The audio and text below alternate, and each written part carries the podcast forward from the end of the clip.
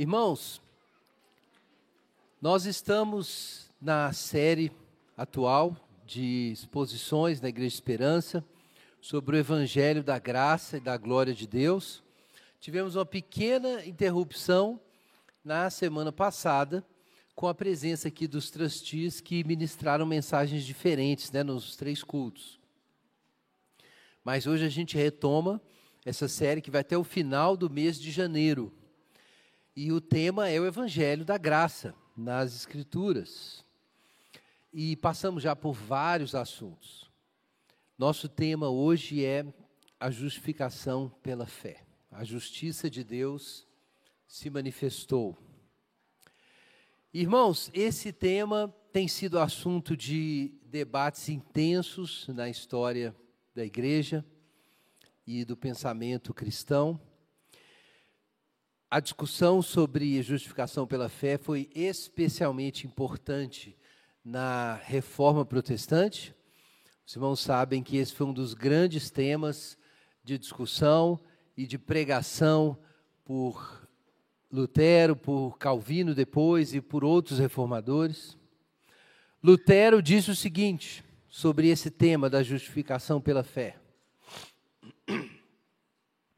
Esse é o artigo de fé pelo qual uma igreja fica de pé ou cai. Isso é o que disse Lutero sobre a justificação pela fé. Ela é muito importante. Esse é o artigo de fé pelo qual uma igreja fica de pé ou cai.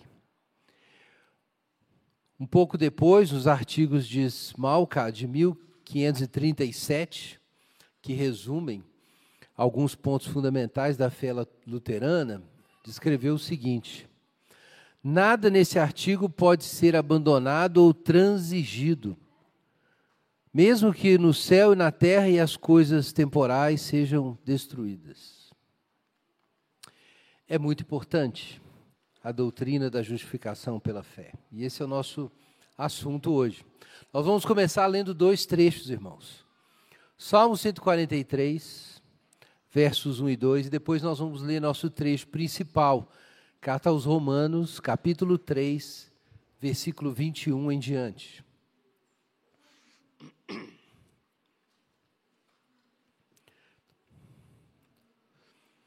Então vamos começar com o Salmo 143, versículos 1 e 2. Senhor, ouve a minha oração, dá ouvidos às minhas súplicas, responde-me conforme a tua fidelidade e justiça. E não condenes o teu servo porque ninguém é justo diante de ti. Romanos, carta aos Romanos,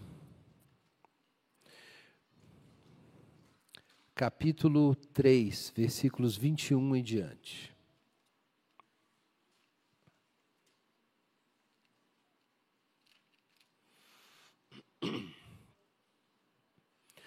Mas agora a justiça de Deus se manifestou sem a lei, atestada pela lei e pelos profetas. Isto é, a justiça de Deus por meio da fé em Jesus Cristo para todos os que creem, pois não há distinção. Porque todos pecaram e estão destituídos da glória de Deus, sendo justificados gratuitamente pela sua graça por meio da redenção que há em Cristo Jesus. A quem Deus ofereceu como sacrifício propiciatório, por meio da fé no seu sangue, para demonstração da sua justiça. Na sua paciência, Deus deixou de punir os pecados anteriormente cometidos, para demonstração da sua justiça no tempo presente para que ele seja justo e também justificador daquele que tem fé em Jesus. Assim, onde há motivo para orgulho, foi excluído. Por qual lei? Das obras? Não, mas pela lei da fé. Concluímos, pois, que o homem é justificado pela fé sem as obras da lei. Será que Deus é somente dos judeus? Não é também dos gentios? É também dos gentios, visto que Deus é um só, o qual justificará por meio da fé os da circuncisão e também por meio da fé os da incircuncisão. Por acaso anulamos a lei pela fé? De modo nenhum. Pelo contrário, confirmamos a lei. Amém. Pai Celeste, nós damos graças ao Senhor pela tua palavra e pedimos que o Senhor a faça eficaz na vida de cada pessoa que a recebe. Trabalha, Senhor, nós clamamos, trabalha por nós, em nome de Jesus. Amém. Então, irmãos, esse é o tema da justiça de Deus. A justiça de Deus se manifestou. O nosso trecho começa assim, né? Veja aí na sua Bíblia o verso 21.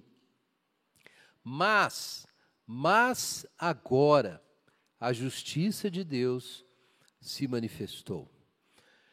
Esse trecho está em contraste, naturalmente, com o trecho imediatamente anterior. Nós sabemos que Romanos capítulo 1, versos 16 e 17 apresenta uma introdução à carta toda, um pequeno prólogo. Então, do, do capítulo 1, verso 18 até o capítulo 3, verso 20, o verso imediatamente anterior, fala sobre a condição de pecado de todos os seres humanos. E do 3, 21 em diante, Paulo começa a explicar o Evangelho da Graça. Então, esse mas está conectado com os versos anteriores. Veja aí, verso 19 e 20, na sua Bíblia. Ora, sabemos que tudo que a lei diz é para os que estão debaixo da lei que ela diz, para que toda boca se cale e todo mundo fique sujeito ao julgamento de Deus, porque ninguém será justificado diante dele pelas obras da lei, pois pela lei vem o pleno conhecimento do pecado. Então, Paulo está esclarecendo até esse ponto que o conhecimento da lei e o esforço para cumprir a lei de Deus não é suficiente para que alguém seja justificado. Não tem jeito. O que o conhecimento da vontade de Deus traz para a nossa vida? Mais condenação. É isso. A lei revela a vontade moral de Deus, suas ordens para o povo que deveria habitar em Canaã e sinalizar sua glória entre as nações, mas nós sabemos que a lei não foi cumprida. Os profetas disseram isso, Jesus disse isso, João Batista disse isso. Depois Estevão foi martirizado por causa disso. Ele disse na cara ali dos judeus, do sinédrio, vós recebestes a lei por meio de anjos e não aguardastes. Ele foi morto por causa disso. Está lá no livro de Atos. Então, diz Paulo que a lei não justifica ninguém. A lei nos dá o pleno conhecimento do nosso grau de condenação diante de Deus, isso sim. Quanto mais a gente sabe do que Deus quer para nós, mais condenado a gente fica. Porque a condição de pecado que o ser humano vive é muito profunda. Então, a lei só confirma o pecado, só realça o pecado. E Paulo dá destaque aqui no verso 19, ele fez uma citação nos versos 9 até 18 de alguns trechos do Antigo Testamento, alguns salmos, e então ele termina dizendo: olha, o que está escrito lá nas Escrituras é para quem está debaixo da lei. Então o judeu não pode pensar que ele está fora dessa condenação porque ele recebeu a lei, como se quando a Escritura diz não há justo nenhum sequer, capítulo 3, versículo 10, que isso fosse apenas a respeito de gentios, de gregos. Não, é todo mundo, que a lei diz é para que está debaixo da lei. Então, todo mundo deve se calar diante do julgamento de Deus. Então, vejam, por que o julgamento? Porque ninguém será justificado diante de Deus por obras da lei, porque não tem jeito de você cumprir a lei. Então, vejam que há um julgamento e uma justificação. O que é justificação? Justificação é você ser declarado inocente, justo, em juízo. Isso é justificação. Então, por isso diz Paulo: ninguém vai ser justificado, então todos estão sob o julgamento divino. Todo mundo. O trecho que a gente leu não apenas é, responde ou faz um contraste com os versos anteriores, mas faz um contraste com o trecho anterior inteiro, começando lá em 1, 18. Volta a sua Bíblia aí, uma página. Romanos, capítulo 1, versículo 18. Olha como é que o argumento do apóstolo Paulo começa. Pois a ira de Deus se revela do céu contra toda impiedade e injustiça dos homens que impedem a verdade pela injustiça. Estão vendo, irmãos, como começa o argumento de Paulo? Injustiça. Os homens estão no estado de injustiça. Versículo 19. Pois o que se pode conhecer sobre Deus é manifesto entre eles, porque Deus lhe manifestou. Então vejam, o nosso trecho começa dizendo, irmãos, que a ira de Deus está manifesta. Existe um conhecimento de Deus manifesto, e também a ira de Deus está manifesta desde o céu, por causa da injustiça dos homens. Então esse é o contraste. Logo depois, Deus, eh, o apóstolo Paulo vai dizer: "Mas agora a justiça de Deus se manifestou". Então existe uma manifestação da ira de Deus contra a injustiça dos homens e do seu julgamento. Essa manifestação nos diz que ninguém será justificado. Então, depois que Paulo explica isso, ele diz: Mas agora a justiça de Deus se manifestou de um jeito inesperado, como nós vamos ver. Por que inesperado?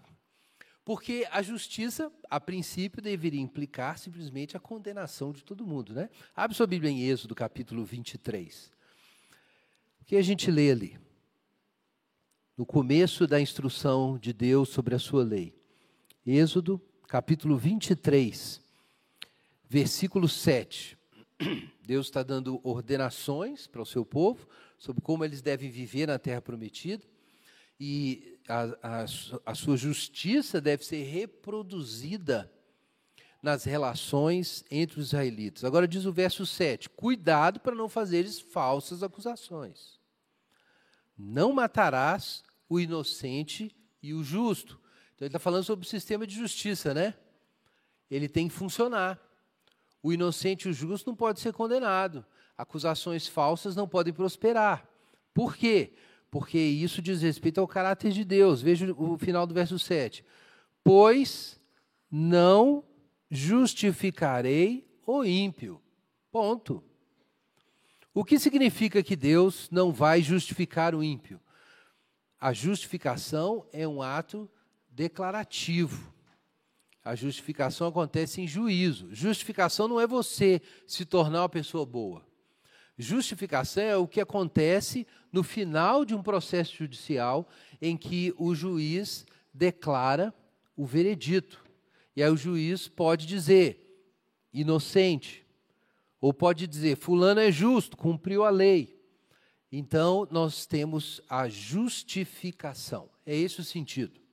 É primariamente um sentido declaratório e judicial. Por isso, então, que ninguém vai ser justificado diante de Deus pelas obras da lei. Do que, que o texto está falando, na verdade? Está falando sobre o juízo final, em que vai acontecer um julgamento e os vereditos vão ser pronunciados. Então, ninguém vai ser justificado diante de Deus por obras da lei. Não é possível, porque está todo mundo em pecado. Agora, o fato é que é, Deus disse em Êxodo: não justificarei o ímpio. Você encontra a mesma coisa em Deuteronômio 25, que o povo de Israel tem que fazer isso: condenar o ímpio e justificar quem? O justo. É o justo que tem que ser justificado, entendeu? Quem é o justo? É o cara que fez tudo certo, cumpriu a lei manifestou um caráter semelhante ao caráter de Deus. Então, o sujeito que é justo vai ser justificado no julgamento. E o sujeito que é ímpio vai ser condenado no, no, no, no julgamento. Não justificarei o ímpio. Isso vai acontecer, claro, irmãos, diante de Deus. Voltando lá para Romanos, veja aí, capítulo 2 de Romanos, antes ainda do nosso capítulo 3. No capítulo 2 de Romanos, você pode ler aí, por exemplo, nos versículos 5 e 6. Então, aqui é uma palavra dita para pessoas que conhecem todo o padrão da lei de Deus, mas não cumprem. E acham que isso traz alguma vantagem. Né? Então, diz o apóstolo Paulo aí, versículo 3, capítulo 2, verso 3. E tu, homem, que julgas os que praticam tais coisas, mas fazes o mesmo, pensa que escaparás do julgamento de Deus? Ou desprezas as riquezas da sua bondade, tolerância e paciência, ignorando que a graça de Deus te conduz é ao arrependimento, e não é essa vida licenciosa aí, mas segundo a tua teimosia e teu coração que não se arrepende, acumulas ira sobre ti. Atenção, no dia da ira e da revelação do justo julgamento de Deus. A ira de Deus está manifesta no céu, mas vai ter um dia em que a revelação vai ser completa. É o dia do julgamento. E nesse dia, então, todos vão ser condenados, ninguém vai ser justificado, porque todo mundo é ímpio. Esse é o nosso problema. Vai ter um dia do julgamento. Em tese, é, se alguém cumprir a lei e obedecer a Deus até o final, ele seria justificado, né? Versículo 13. Olha aí, Romanos 2,13. Diante de Deus, não são justos os que só ouvem a lei, mas os que a praticam serão justificados. Então, estão entendendo que tem uma diferença entre ser justo, no sentido subjetivo, de você ser uma pessoa de caráter, uma pessoa consistente, coerente, que anda no caminho do Senhor, na lei do Senhor, isso é uma coisa. Mas aí, se você é justo, então, você vai ser justificado no juízo final. Por que, que existe um juízo final? Porque nós, irmãos, a gente não é pedra, não é planta, não é lagartixa, nós somos gente. Nós somos responsáveis e responsabilizáveis. Isso é a condição humana, homo respondens. O homem tem que responder diante da justiça pelo que ele fez. Então vai haver um juízo final. Vai haver uma, um julgamento final de todos os seres humanos. E diz o apóstolo Paulo aí no versículo 16, veja aí. Ele faz um parênteses aqui no 14 e no 15, né? É, quando ele começa a falar sobre os gentios que não têm lei praticam as coisas da lei, porque na verdade a lei está escrita no seu coração, mas os versos 14 e 15 são parênteses no argumento de Paulo. Então o verso 13 conecta direto com o 16. Eu vou ler tudo para vocês pegarem o efeito. Vou ler o 13 e o 16. Pois diante de Deus não são justos os que ouvem a lei, mas os que a praticam, estes serão justificados no dia em que Deus julgar os pensamentos secretos dos homens por Cristo Jesus, segundo o meu evangelho. Então, quando é que a justificação vai acontecer a rigor ou não? No caso aqui, a condenação. No dia do juízo final, do julgamento, mesmo que fala no capítulo 2, versos é, 3 a 5. Então vai acontecer esse juízo. Mas qual o problema, irmãos? Romanos 3, 23, nós lemos. Todos pecaram e estão destituídos da glória de Deus. E os irmãos se lembram o que significa ser destituído da glória de Deus? Nós vimos isso aqui. A glória de Deus é o que Adão recebeu. Tem a ver com as suas funções como representante do culto cósmico e dos interesses divinos no mundo. O povo de Israel foi chamado para essa função, mas aí eles trocaram a glória de Deus pela imagem do boi que come capim, quando adoraram o bezerro de ouro no deserto.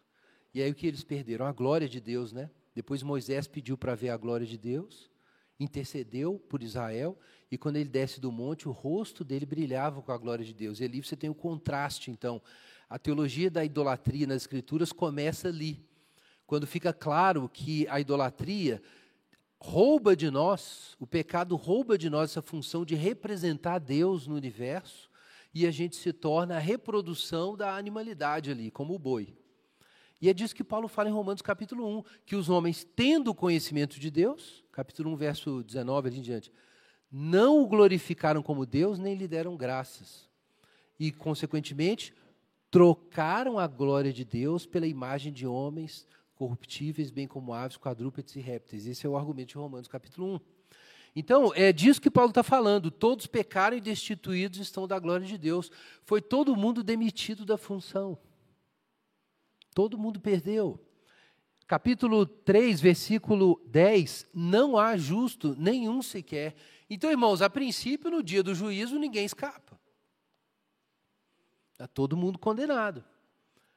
Os nossos pecados são suficientes para levar todos nós à condenação. E o ser humano sente essa culpa, essa inadequação. Isso teve várias manifestações na história. No mundo antigo, uma das manifestações disso era a crença de que o destino do universo dependia do homem trabalhar como escravo para os deuses. É por isso que é, nós temos essa história, por exemplo, que era a, a, o mito que era ouvido é, pela família de Abraão, desde sempre. Abraão era caldeu. E o que os caldeus pensavam sobre a relação dos deuses com os homens? Que os deuses tinha os deuses é, superiores, a elite das divindades lá, e tinha os deuses inferiores que trabalhavam na terra. Um dia houve uma revolta, estava todo mundo cansado de trabalhar, então os deuses decidiram criar um escravo. E esse escravo tinha que trabalhar duro para oferecer sacrifícios e o mundo funcionar. E esse escravo era o ser humano. Na visão dos, dos caldeus, dos sumérios, depois os babilônios herdaram isso, os homens eram escravos dos deuses e eles tinham que trabalhar sem parar, senão o universo se desfazia por uma má vontade dos deuses. Contra isso, e contra a escravidão também no Egito, na fé do Pentateuco, a partir de Moisés, nós temos o quê? O princípio do sábado. Por que, que a gente descansa no sábado? Porque Deus não cansa. Ele não criou a gente como escravo porque ele ficou cansado de trabalhar. Deus completou o seu trabalho, é isso que significa o sábado divino. E a gente guarda o sábado, quer dizer, o princípio das Escrituras, para lembrar que, embora eu precise trabalhar, o meu trabalho acontece dentro do trabalho de Deus, que é completo. Então, o princípio do sábado era um princípio de graça. Mas sem conhecer o princípio do sábado, os homens têm essa impressão de que eles têm que chegar lá, que eles têm que justificar a sua existência de que eles precisam garantir sua sobrevivência por conta própria. E quem tem sucesso, tem sucesso porque é bom, porque mereceu. Isso era o pensamento dos antigos, na cultura dos heróis, ou era o pensamento numa cultura religiosa como a dos, dos hebreus no tempo de Jesus, que acreditavam que alguns homens eram melhores do que os outros. E a gente tem, por exemplo, a parábola do publicano e do fariseu, em que o fariseu dá graças a Deus porque ele não é como aquele publicano. Jesus contou essa parábola, ele, ele arrogava justiça própria, dizia que guardava né, o sábado e dava o dízimo de tudo e assim por diante. E o publicano só batia no peito e dizia: Tem misericórdia de mim, pecador. E aí você tem esse contraste do homem que confia em si mesmo para justificar sua existência e daquele que confia em Deus. A gente tem exemplos modernos disso. A versão contemporânea da luta pela justificação pelas obras é a tentativa de legitimar a própria existência por conta própria, com base no orgulho. Boa parte do discurso da autoafirmação, do empoderamento, da identidade hoje, de você encontrar valor no que você é e provar que você tem valor, é isso. É o mesmo discurso do ser humano tentando justificar a sua existência provar que ele merece ficar vivo, que ele merece o que ele tem, que ele é alguém, e ele é alguém por, por seu mérito. Ele é alguém porque ele tem, por causa do que ele tem, do que ele pode oferecer para o mundo, do que ele pode realizar, é a sua importância. Então nós temos aí essa cultura tentando fazer todo mundo conseguir se justificar, né? garantir a sua própria existência. E o que muita gente está buscando aí atrás dos movimentos identitários é isso: justificação. Está buscando é isso: provar o seu próprio valor, a sua própria justiça, dar uma razão para a sua própria existência. Então, isso tinha uma versão dos antigos, tem versões modernas. A versão moderna hoje é a cultura do mérito e também o identitarismo, são dois lados da mesma cultura, para você provar que você é alguém, que você merece existir, que você não deve nada a ninguém, você se fez. É isso. É a busca de autojustificação. Na época dos judeus, tinha um enquadramento para isso. O enquadramento é: eu sou um fariseu, cumpro toda a lei, conheço os mandamentos, estou muito acima desses pecadores e publicanos por aí. Mas parece que Jesus não concordava com isso. Com certeza ele não concordava com a visão que existia no mundo antigo a respeito do trabalho humano como a base para sustentar o universo, e também não concordaria com a cultura do empoderamento e do mérito e da autoafirmação que a gente tem hoje. E que muita gente ouve aí de coaches, né? Tem muito crente que ele ouve o sermão e vai no, ouvir o coach também. E o coach está dizendo isso, né? A Bíblia está dizendo, crê em Deus, e o coach está dizendo, crê em você mesmo. E tem muito cristão consumindo isso. Eu sei que às vezes não tem jeito, né? A empresa obriga todo mundo a dar aqueles gritos e falar aquelas coisas. Mas a questão é o que entra dentro do seu coração aí. Tem muita gente que sofreu discriminação e tenta é, passar por cima disso por um autoempoderamento aí, por uma luta política, é a mesma coisa, uma busca religiosa. Isso que você está buscando aí, só uma palavra divina pode resolver. O problema é que quando a gente vai ler a palavra divina, o que a gente encontra primeiro é o seguinte: não importa quanto você trabalhe, quanto você seja empoderado, quanto você seja justo, cumpridor da lei, não importa se você provou a sua importância para a sociedade, não importa. Não há justo nenhum sequer diante de Deus, não vale nada. No dia do juízo, ó, você vai para o saco com todo mundo. É isso. No dia do juízo vai todo mundo para o saco. Então isso é pesado, né? Não admira que Lutero ficasse em crise. Quanto mais ele estudava sobre a justiça de Deus, mais desesperado ele ficava. Ele lia aqui Romanos, esses trechos que a gente leu, e ele só pensava que a justiça de Deus era um padrão tão elevado que não tinha jeito para ele. Quanto mais ele estudava sobre a justiça de Deus, ele conta isso, mais raiva de Deus ele tinha. Ao invés dele ficar mais justo, menos impuro, se aproximar mais de Deus, ele percebia que ele estava excluído. E quanto mais ele sentia a sua exclusão, compreendendo o quanto ele estava longe da justiça de Deus, quanto mais ele sentia essa alienação, mais ódio contra Deus ele tinha. Ele percebia esse ódio crescendo dentro dele incontrolavelmente. Enquanto ele estava ali orando e fazendo penitências e estudando as Escrituras, como um monge, até mesmo pregando, e dentro dele fervendo a raiva, porque Deus disse não para ele. E o problema do pecador é esse: é que o não divino não faz o pecador amolecer, faz ele ficar mais duro ainda. Quanto mais o pecador descobre que ele está alienado de Deus, mais alienado ele fica. Porque ele fica, começa a ficar irritado com o fato de Deus ter criado um mundo assim, ter tornado ele moralmente responsável, o fato de ele não ter autonomia completa para fazer o que ele quer, porque ele vai ter que responder diante do trono de Deus. Só que aí ele tenta ser melhor, não consegue ser melhor. O que, que acontece? O fogo do ódio começa a queimar na alma do sujeito contra Deus. E por isso, a linguagem é essa aqui. Todos se extraviaram e se tornaram inúteis, não há quem faça o bem, nem o, sequer. Os seus caminhos a destruição e miséria. Não possuem temor de Deus. Esse é o estado de pecado. É um estado em que você viveria muito bem, cuidando da sua vida, se Deus não tivesse cuidando da sua. Você gostaria de seguir em frente e seria melhor que Deus não existisse mesmo. Às vezes, um pecador confessa isso abertamente. Mais de um filósofo na história declarou isso, que gostaria que Deus não existisse. Thomas Nagel é um exemplo, um filósofo muito importante. Escreveu Mind and Cosmos há alguns anos, coisa de 10 anos já, mas é um filósofo importante, até admitiu nesse livro que é, se o naturalismo filosófico é, for verdadeiro, é impossível saber que ele é verdadeiro, porque isso significaria que a mente racional, é, a, o que a gente considera racional, é, na verdade, só um produto é, aleatório de um processo evolutivo, cujo propósito é só garantir a nossa sobrevivência e não fazer a gente conhecer o mundo. Ou seja, se o naturalismo estiver correto, não tem nem jeito da gente saber que ele é correto. Então, ele é um, não é cristão. A conclusão do, do então, é, a mente deve ser parte do universo.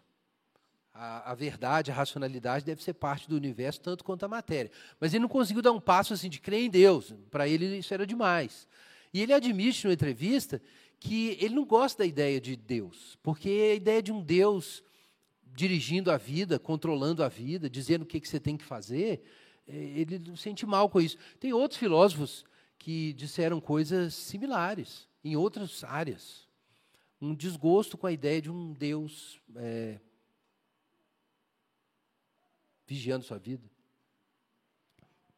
Então, essa é a realidade. Quanto mais o pecador conhece da lei de Deus, mais incômodo esse negócio causa. E Lutero, apesar da sua busca religiosa, estava numa crise profunda com Deus. E ele sabia, depois que ele confessa isso, que a raiva estava crescendo no seu coração. Então, gente, se essa é a realidade, como é que a gente vai pedir justiça?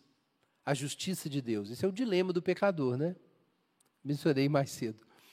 O pecador fica bravo porque no mundo tem muita injustiça, muito inocente sofrendo. Ele fala assim: não, Deus não é bom, então ele não existe, porque é injustiça demais no mundo. Aí, num belo dia, alguém explica a Bíblia para ele e diz: então, todos os ímpios vão ser condenados e vão para o inferno. Aí o sujeito assusta e fala assim: não, mas e o amor de Deus? É o mesmo sujeito, né? E o amor? Mas não é justiça? Você quer justiça ou não quer? Todo mundo quer justiça. O problema é que se a justiça vier, todo mundo está lascado. Até mesmo, até mesmo a vítima. Porque se não há justo nenhum sequer, a vítima pode não ser culpada do crime que foi cometido contra ela, mas ela é culpada dos seus, dos seus pensamentos, do ódio no coração, da revolta contra Deus. Cada um é culpado dos seus pecados. Então, se pedimos a justiça de Deus, o que nós pedimos é a retribuição. Eu quero justiça no mundo. É isso mesmo que você quer? Que a justiça é o seguinte: Ele retribuirá a cada um segundo as suas obras. É isso. É a retribuição. E aí você começa a pensar na sua vida, na qualidade da sua vida. E você lembra de Jesus e fala assim: deixa eu ver quantas vezes eu amei, perdoei, eu não fui preguiçoso, eu fui disposto a servir meus parentes, meus familiares, as pessoas próximas de mim. Como você vê os outros, você já teve inveja, teve ambição, você caiu em concupiscência ou não, e quando você começa a se lembrar dos dez mandamentos, do modelo de vida de Jesus, e olha para a sua vida, você sabe que no dia que a justiça vier, você está perdido. Então, de que forma a justiça pode ser uma boa notícia? Esse era o problema de Lutero, para ele não era uma boa notícia. Mas, capítulo 3, verso 21, Deus deu uma solução, gente. Existe uma outra solução. A justiça se manifestou sem a lei, atestada pela lei e pelos profetas. Então, existe uma resposta que, por alguma razão, Lutero não tinha achado no Antigo Testamento, nem os judeus do tempo de Jesus até que Jesus trouxesse essa revelação. Então, Paulo achou isso. É uma justiça que se manifestou agora, mas ela foi atestada na lei e os profetas. Vamos ler lá Isaías, capítulo, uh, capítulo 51. Veja o que diz Isaías, capítulo 51, versículos 4 em diante.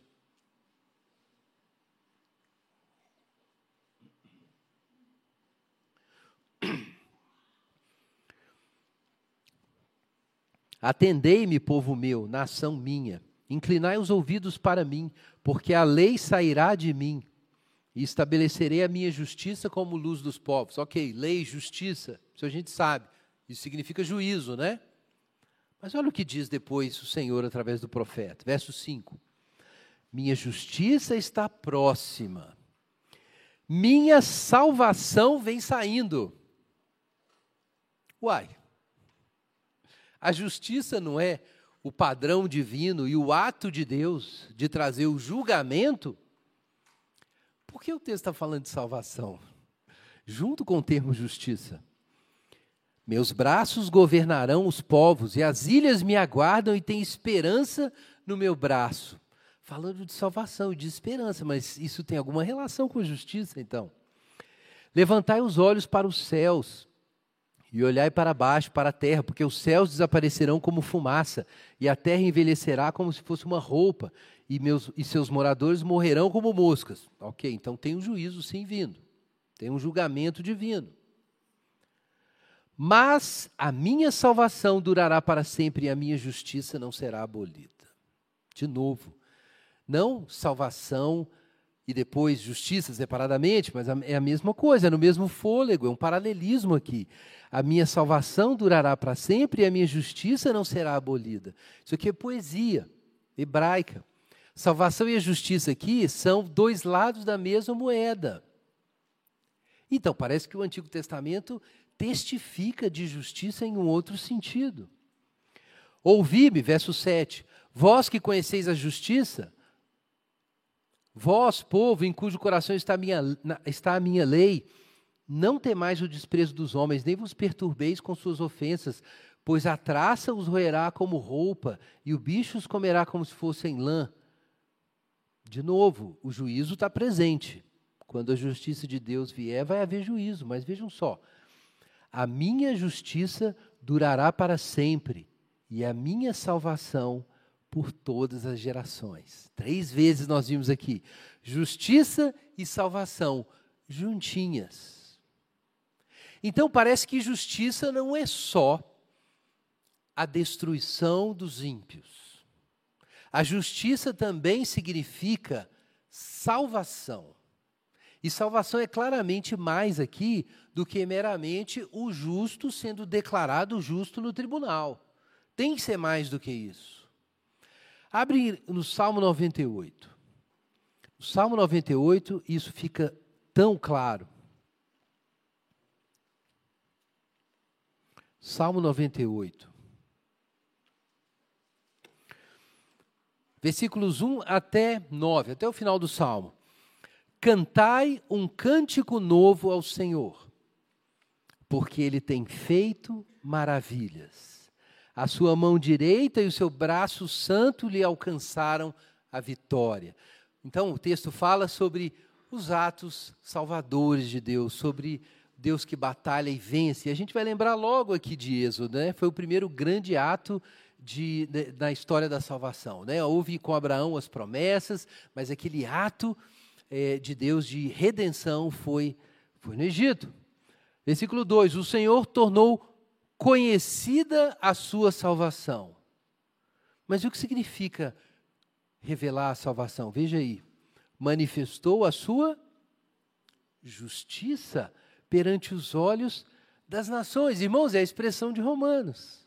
Mas agora se manifestou a justiça. E o que é a manifestação da justiça? Versículo 3 lembrou-se da sua misericórdia e da sua fidelidade para com a casa de Israel. Agora está muito mais claro que o Salmo 98 fala do Êxodo. Irmãos, quando é que nós conhecemos a misericórdia e a fidelidade de Deus? Aqui estão aquelas duas palavrinhas, Hesed e Emeth. Misericórdia e fidelidade. Quando é que elas aparecem primeiro juntas? quando Moisés pede para ver a glória de Deus, e Deus diz: Olha, você não pode me ver, ver minha face, mas você vai ver pelas costas. E eu vou proclamar o meu nome para você. Então Deus coloca Moisés na fenda da pedra e passa, e proclama o seu próprio nome para Moisés ouvir. E o que Deus diz? Senhor, Senhor, compassivo e longânimo, grande em Hesed e Emeth, misericórdia e fidelidade. Por que misericórdia e fidelidade, ou bondade e fidelidade, ou como foi traduzido no Novo Testamento, graça e verdade? Porque Deus estava cumprindo promessas que ele deu para Abraão. Ele elegeu Abraão por amor e fez promessas. E foi por causa do amor pactual e das promessas da aliança que Deus se lembrou do seu povo e foi lá buscar Moisés para libertar Israel. E depois ele se revelou desse jeito. Então, o nosso trecho está dizendo que Deus se lembrou do seu amor e das suas promessas aos patriarcas, se lembrou da sua aliança e então se manifestou. E todas as extremidades, versículo 3, Salmo 98, 3. Todas as extremidades da terra viram a salvação do nosso Deus. Como? Humilhando o Egito e arrancando Israel da escravidão. E então todas as nações conheceram a salvação do Senhor. E isso, de acordo com o salmista, foi a manifestação da justiça de Deus. Então, o Antigo Testamento conhece a justiça de Deus não apenas como o padrão divino de justiça e a condenação dos ímpios, mas também como o cumprimento por Deus das suas promessas. E Deus tinha feito promessas a Abraão, Isaac e Jacó. Deus fez uma aliança com Israel. Então, a justiça de Deus implicava cumprir essas promessas. Então nós começamos a entender que justiça é algo muito maior. Justiça é o juízo do pecado? Sim, mas é mais do que isso. E sabendo que é mais do que isso, o salmista começa a louvar, versículo 4. Celebrai com júbilo ao Senhor todos os habitantes da terra, como Miriam, depois do Mar Vermelho, cobriu os egípcios, ela começou a dançar e cantar, então Israel desde então começou a cantar e dançar, né? Celebrai com júbilo ao Senhor, regozijai-vos e cantai louvores, louvai o Senhor com harpa, com harpa ao som de canto, com trombetas e ao som de cornetas, exultai diante do rei, o Senhor. E depois essa adoração que começa ali no meio do povo se expande e o salmista começa a pensar no mundo inteiro cultuando a Deus, a própria natureza, versículo 7. Ruja o mar e tudo que nele existe, o mundo e os que nele habitam, batam palmas os rios e juntos regozijem-se os montes. Mas por quê? Vejam bem o verso 9 na presença do Senhor, pois ele vem julgar a terra, julgará o mundo com justiça e os povos com equidade. Não é o que está lá em Isaías? A gente leu agora? Isaías capítulo 51. Irmãos, estão vendo aqui que o juízo final no Antigo Testamento era evangelho também? É estranho, nós estamos acostumados a pensar no juízo final como o dia que a cobra vai fumar, né? Juízo final é um dia, né, eu acho que por causa de Hollywood, né? O juízo final vai cair um asteroide, tem uma invasão alienígena, um terremoto, um tsunami, vai pegar fogo em tudo. E a ideia de juízo final é essa, né? O fim de tudo, acabou. Só que juízo final aqui, vejam o que nós temos aqui: alegria, júbilo, o mundo inteiro cantando, finalmente chegou o juízo final. E aí a, os mares estão rugindo, as montanhas, os rios estão batendo palmas e todo o povo de Deus cantando e tocando instrumentos. E isso é o juízo final. Você não vai mais recitar o credo apostólico do mesmo jeito, né? Depois disso. Quer dizer então que o juízo final é uma coisa boa, pastor? Sim, o juízo final é evangelho. Como é que o povo sabe que o juízo final é evangelho? Porque o juízo já veio uma vez o juízo final, por assim dizer, veio sobre o Egito.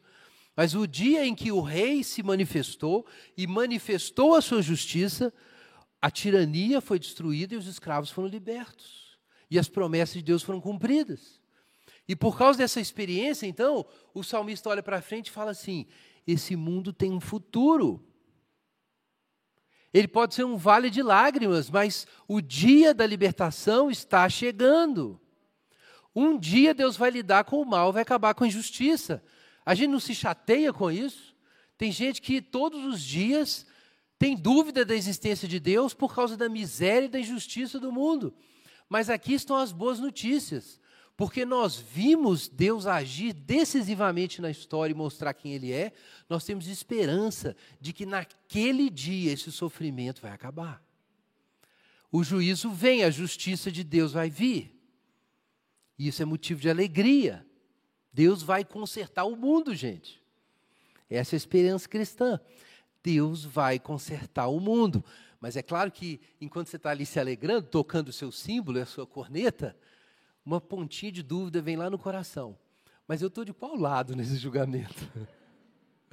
Eu estou do lado do justo ou do lado dos ímpios? Porque lá no eh, Isaías 51 diz que é, as nações estão esperando a, o braço do Senhor, mas também diz que os ímpios vão morrer como moscas.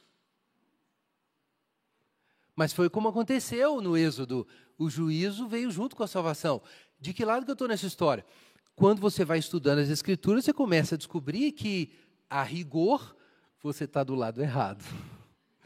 Então, essa é a parte difícil, é isso que Lutero sofreu. Mas um dia ele entendeu o que significava Romanos 3, 21 em diante. Essa justiça de Deus foi atestada pela lei e os profetas, mas como Deus vai resolver isso não ficou claro. A justiça de Deus vem para punir os ímpios e salvar o povo de Deus, por causa das promessas patriarcais. Mas o povo de Deus é pecador igual aos outros. Estevão disse lá: Vós recebestes a lei por intermédio de anjos e nunca, vocês nunca guardaram a lei. Então tem um problema, a justiça de Deus vem, mas o que é essa justiça? Como é que Deus vai resolver isso? Então essa justiça estava atestada pelos leis profetas, mas a gente não sabia o que era. Mas agora a justiça se manifestou. E como? Versículo 22. Por meio da fé em Jesus Cristo para todos, não só judeus, mas gentios também. Como está lá no Salmo 98, todas as nações. Como está lá em Isaías 51. Todas as ilhas, todos os povos. Judeus e gregos, como diz Paulo aqui em Romanos 3. Mas como é que Deus resolve esse problema? Eu recebo essa justiça pela fé, mas como que Deus resolve isso? Porque todos pecaram, diz o verso 23, e carecem da glória de Deus. Mas aqui no verso 24 nós temos a resposta, veja bem. Sendo justificados gratuitamente pela sua graça, essa é a primeira coisa. A graça é a bondade, o amor pactual de Deus, Hesed, como a gente viu. Essa graça que manifestou agora. Então Deus mostrou em relação aos crentes em Jesus o seu coração gracioso. E ele se manifestou em uma dádiva. Então nós falamos da graça de Deus e falamos da gratuidade da sua dádiva. Deus é Hesed, Deus é amor pactual, Deus é graça, mas Deus transforma isso num dom específico que é recebido como gratuitamente. E o que, que a gente recebe gratuitamente? Versículo 24. A justificação. Nós somos justificados gratuitamente pela sua graça. Os irmãos lembram o que era justificação? Justificação não é ser justo. Justificação é ser declarado justo. Então, a graça da justificação significa que gratuitamente, ou seja, sem os seus méritos, você é declarado justo diante do trono de Deus. É isso justificação. É uma declaração divina de que você não está condenado, que você é justo. O problema é que subjetivamente você não é. Como é que Deus resolve isso? Como é que ele pode declarar alguém justo? A gente leu em Êxodo não justificarei o ímpio. Como é que Deus vai declarar alguém gratuitamente justo? E mais, veja o capítulo 4 aí na sua Bíblia, versículo 5. Poucos versículos abaixo, veja aí. Ao que não trabalha, mas crê naquele que justifica o ímpio, a sua fé lhe é imputada como justiça. Vejam que estranho. Êxodo diz: Não justificarei o ímpio. E agora o Paulo diz aqui que Deus justifica o ímpio. Deus justifica o ímpio. Não é que Deus te torna uma pessoa boa e justa, para então você ser declarado justo. Deus te declara justo ainda na condição e na qualidade de ímpio. Então, um milagre realmente tem que acontecer. E que milagre é esse? Versículo 24, capítulo 3, verso 24. Nós somos justificados gratuitamente por Sua graça, por meio da redenção que há em Cristo Jesus, a quem Deus ofereceu como sacrifício propiciatório por meio da, sua, por meio da fé, pelo seu sangue. Então aqui está a resposta, irmãos. A justiça, a justificação é um, é um ato da graça de Deus. Ela é dada gratuitamente, você não tem que dar nada em troca, mas ela custou caro. Como dizia Dietrich Bonhoeffer, a graça não é barata. É graça, mas não é barato. Custou, custou para Jesus, custou para Deus. Como é possível a justificação?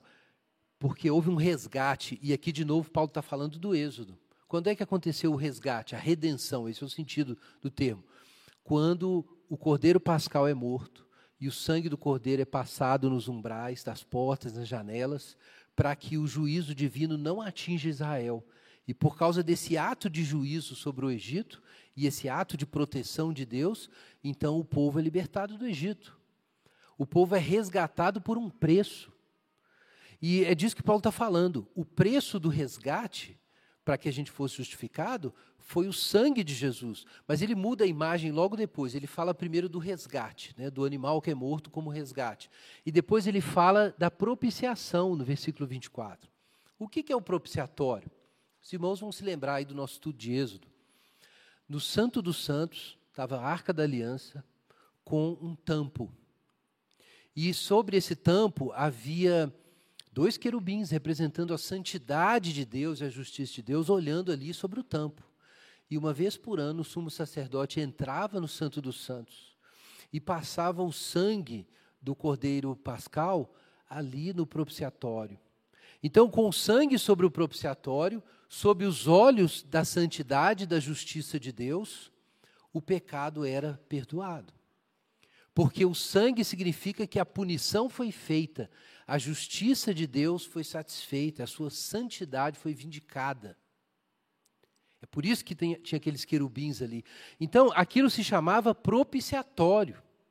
Era o hilastério em grego. E é disso que Paulo fala aqui. Ele diz que o sangue de Jesus foi colocado ali e propiciou a Deus. O sangue foi derramado e colocado, passado naquele lugar.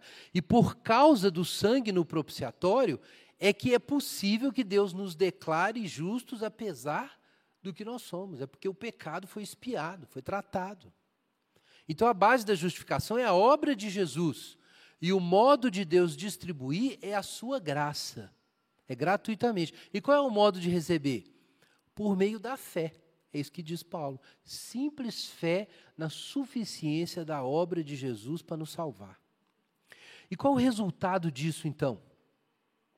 Primeiro, não somente judeus, diz o versículo 29 e diante, mas também gentios são salvos.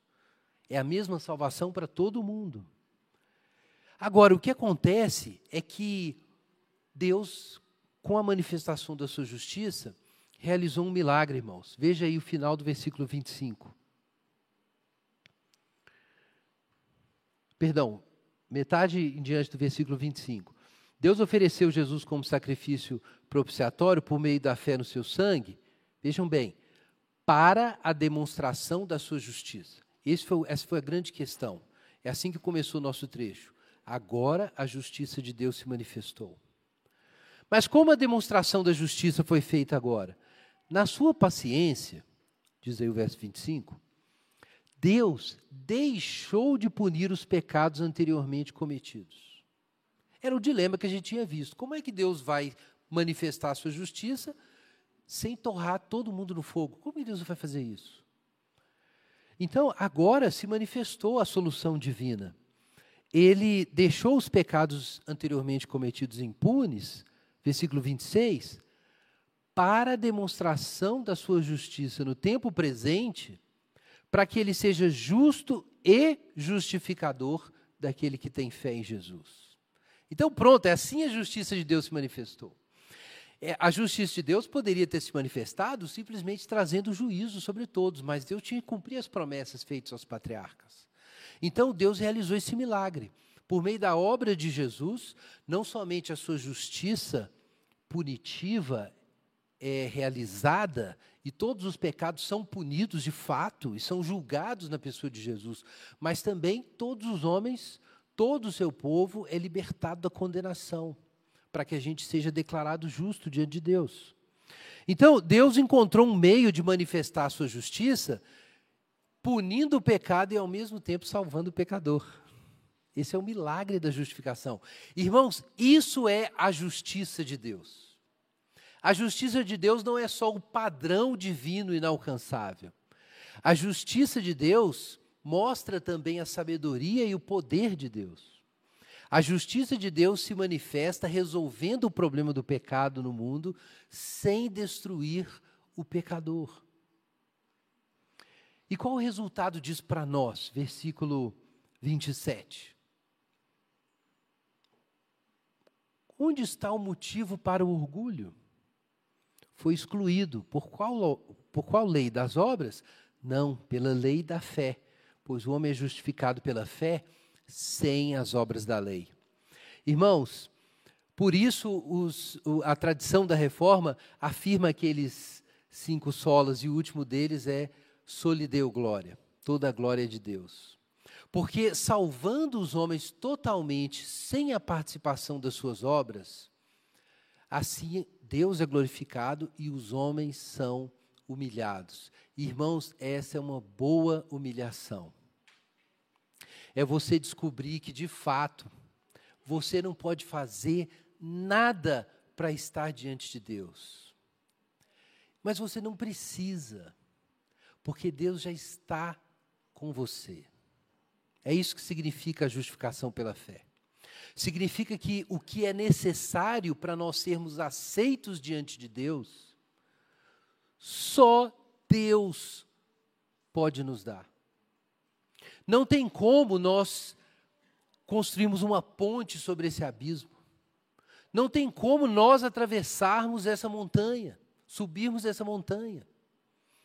Não há nada que você possa fazer para completar né, a sua parte, para você se tornar próximo de Deus, para você chegar. E não tem jeito de fazer isso, porque o pecado nos alienou de forma definitiva.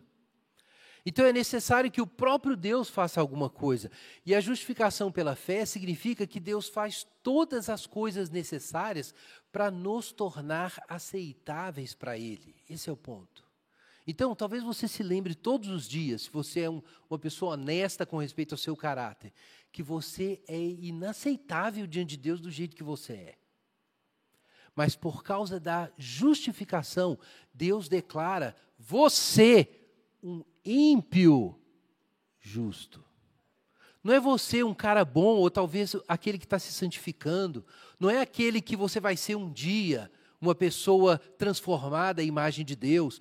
Não é essa pessoa que Deus declara justo.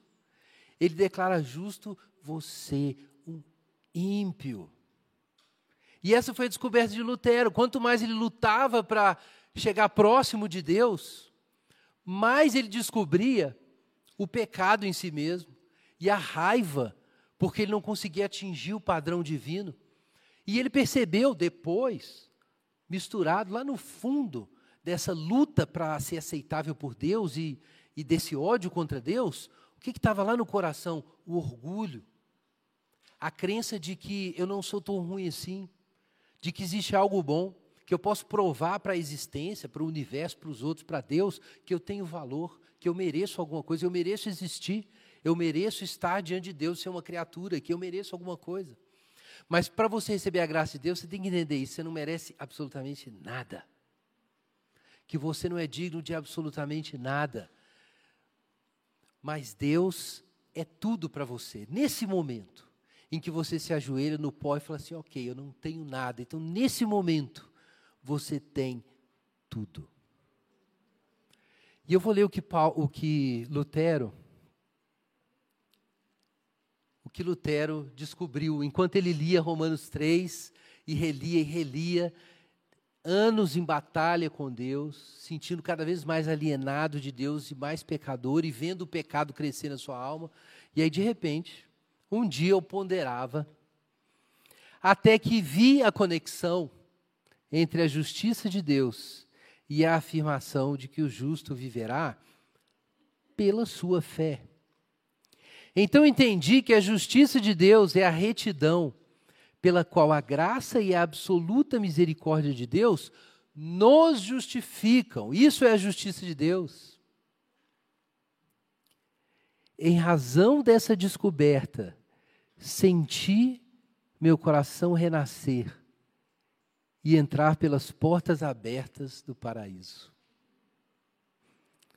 Graças a Deus. Quando você entender isso, que a justiça de Deus já fez tudo para te colocar diante dele, é isso que você vai ver. Os portões do céu se abrirem diante de você. Vamos orar. Nós vamos preparar para a ceia do Senhor e enquanto os irmãos distribuem os elementos, ore sobre isso. Se você ainda não experimentou isso, resolve isso com Deus agora. Se ajoelha, se humilha, confessa seus pecados, a sua indignidade. Busca a salvação do Senhor.